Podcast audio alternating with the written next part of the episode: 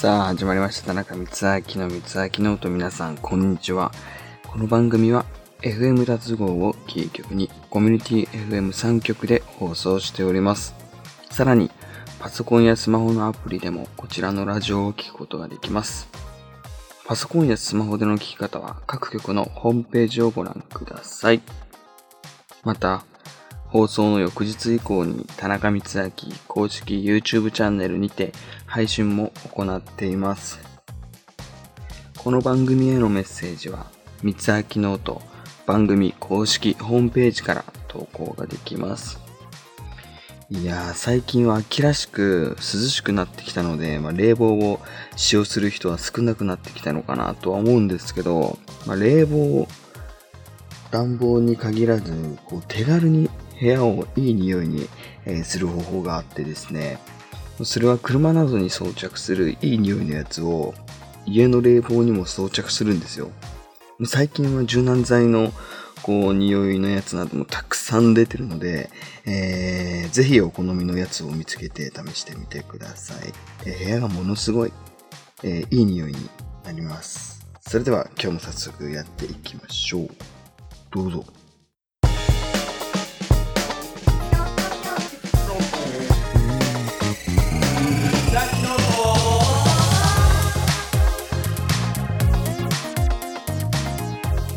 はい、ということで今日もエンジン全開でいきたいと思います。えー、僕、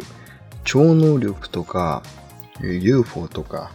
えー、そして都市伝説とかですね、まそういう類の話がものすごい、えー、大好きで、マイケル・ジャクソンの生存説だったり、えあと最近だとトランプ大統領が実は、え世界の裏社会と戦ってるっていう壮大な話があるんですけど、それはちゃんとこう、ウェブ上に皆さんが共感、そして、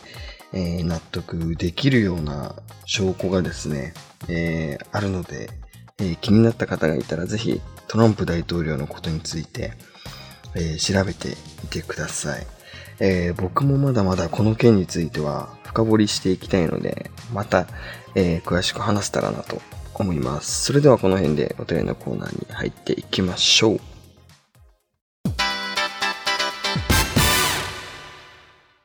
ちらのコーナーは田中光明がリスナーの皆さんの質問、そしてお悩みに答えていくコーナーです。それでは投稿をご紹介していきます。えー、一つ目、美容院で失敗して立ち直れません。え、初めて行った美容院で色々調べていったのですが、えー、残念な仕上がりになってしまいました。田中さんは美容院で失敗した時はどうされていますか？ヨッシーさん。という方からいただきました。ありがとうございます。そうですね、僕は、えー、僕も何回かあるんですよ。まあ、失敗というよりは本当に大失敗な。えー、まあ、僕のこう、オーダーの仕方もちょっと悪かったのかなとか、いろいろこう、反省点は踏まえるんですけど、でもやっぱり、こう、お金払ってる側からすると、まあ、失敗してもある程度やっぱり納得いく髪型であってほしいじゃないですか。なので、えー、まあ、そのためにっていうのもあれなんですけど、そういう時のために僕スタイリングをこう練習しているっていうのがあって、どんなに失敗した髪型でも、えー、あれなんですよ、スタイリングで本当にこう、いろんな髪型に失敗する、でき、あ、失敗じゃないです。あの、スタイリングでこう変えることができるので、あの、あと僕、基本美容師さんにセットさせ、スタイリングさせないんですよ。まあ、それがなんでかっていうと、やっぱり、こう、こういう髪型にしたいっていう好みがあるじゃないですか、人それぞれ。なので、えー、ま美容師さんにもちろんプロの方なので、えやってもらうのは嫌じゃないんですけど、どうしても自分でやりたいので、僕、少し前に、もう今はさすがにできないですけど、えー、上京した当初ですね、えー、まあいろいろこうスタイリングとかの勉強もして、ものすごいこうスタイリングにドハマりしている時に、えー、美容室に行ったんですけど、その時はアイロンから、あ、ヘアアイロンからこう、コームっていって、こう、櫛ですね。あと、えー、スタイリング剤からすべて、えー、美容室に持ってって、で、カットし終わった後、えー、まあ、ドライって言って、こう、ドライヤーを、の、あの、髪とか最後洗って、えー、ドライヤーとかするじゃないですか。そのドライヤーは全部、もうドライヤーからスタイリングまで全部自分でやってたんですよ。もう全部ヘアアイロンも、えー、持ってきたので、今日は自分でやります。ありがとうございますって言って、こうやってたんですけど、やっぱりそこの美容室では絶対にこう裏で、えー、話はされていたと思いますよ。あ、あの自分でこう、やる子が来たよみたいな。また多分、あの子ヘアアイロンだったりスタイリング台持ってきてるよっていう、えー、話はあったんじゃないかなと思います。さすがに今はできないですけども、やっぱり、えー、そういう失敗した時のために、まあ、備えあれば憂いなしみたいな感じで、えー、やってましたね。まあ、今でも本当に勉強中なんですけど、なんで美容院で失敗した時は、まあ、女の人はちょっとどうすればいいかっていうのはさすがにちょっと僕はあの美容師じゃないのでわかんないんですけど、メンズはやっぱりあのスタイリングを勉強してて、そういう時のためにも、えー、役立つことがあるので、えー、ぜひぜひ、えー、今後、あの、いろんな、うん、こう動画サイトにも、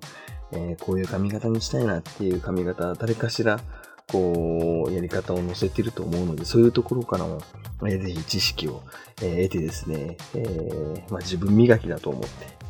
え楽しみながらやってもらえたらなと思います。はい。えー、そして二つ目ですね。大学生男です。初めて美容院へ行きたいと考えています。どんな美容院を選べばいいですか？ザラさんという方からいただきました。ありがとうございます。そうですね。まあ、どんな美容院に行きたいかって、やっぱりこう評価だったり、評価っていうかこう、有名な美容室だったりとかっていうの、も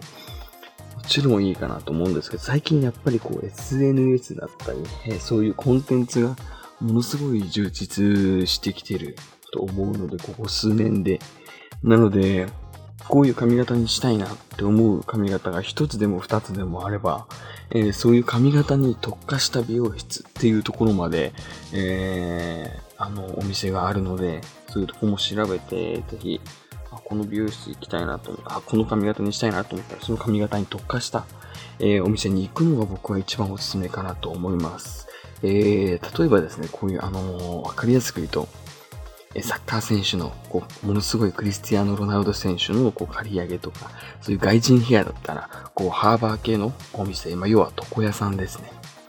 は、えー、主にバリカンとかを使って、えー、やっていくお店なんですけど、普通の美容室さんって、こう、バリカンを主に使った刈り上げだったり、えー、まあ、フェードって言うんですけど、こう、ものすごい刈り上げっていうのは、えー、あまり練習することはないっていう、この間、えー、美容室さん、あの、知り合い、知り合いというか僕の行きつけの美容師さんが言ってたんですけど、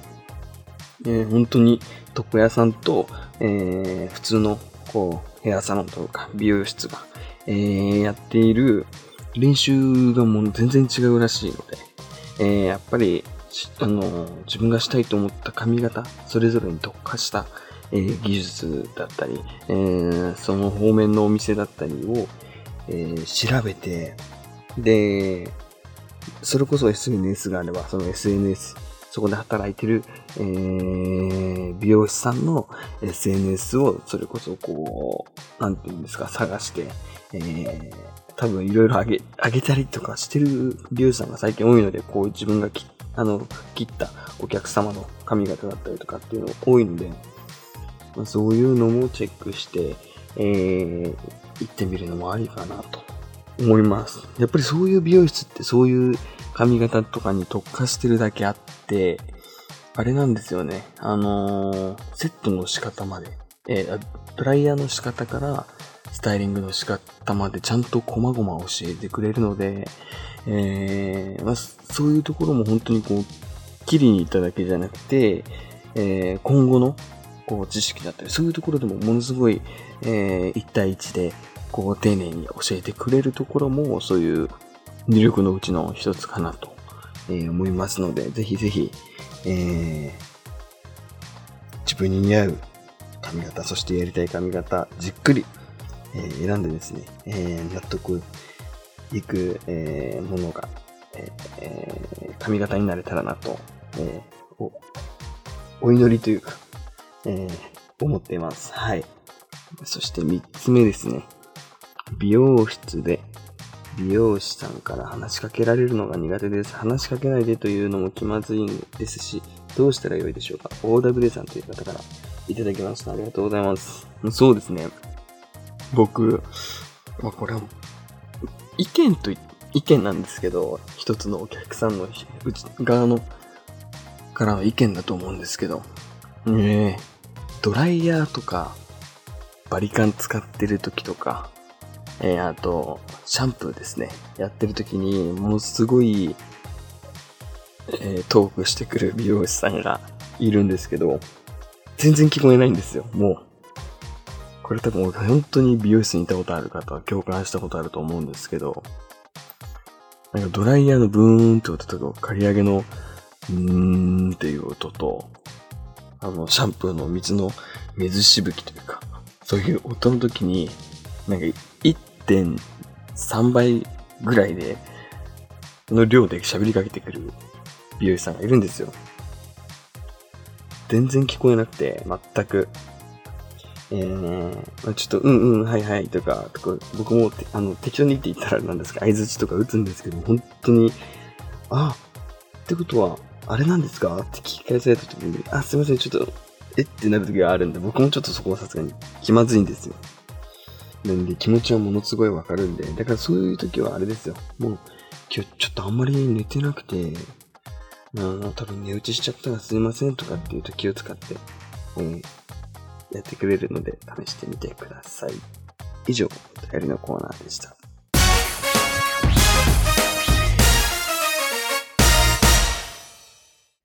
はい、ということで、いや、最近本当に肌寒くなってきて、まあ、それこそ、あのまあ、僕も、僕自身もですね、あの、冷房を使用する機会がですね、もうどんどん少なくなってきた、このタイミングでですね、この間、あの、冷房を、あのー、なんだっけな、あの、ね、エアコンスプレーみたいなやつで洗浄したんですよ。そしたらものすごい綺麗になって、えー、まあ、冷房から出る、あの、風とかも、ものすごい、えー、気持ちいい風になったので、えー、まだ、えー、エアコンの、えー、掃除をしていないという方がいたらですね、エアコンの洗浄スプレーぜひ試してみてください。えー、汚れだけじゃなくて、なんか匂いも全然、あの、夢中になって、で、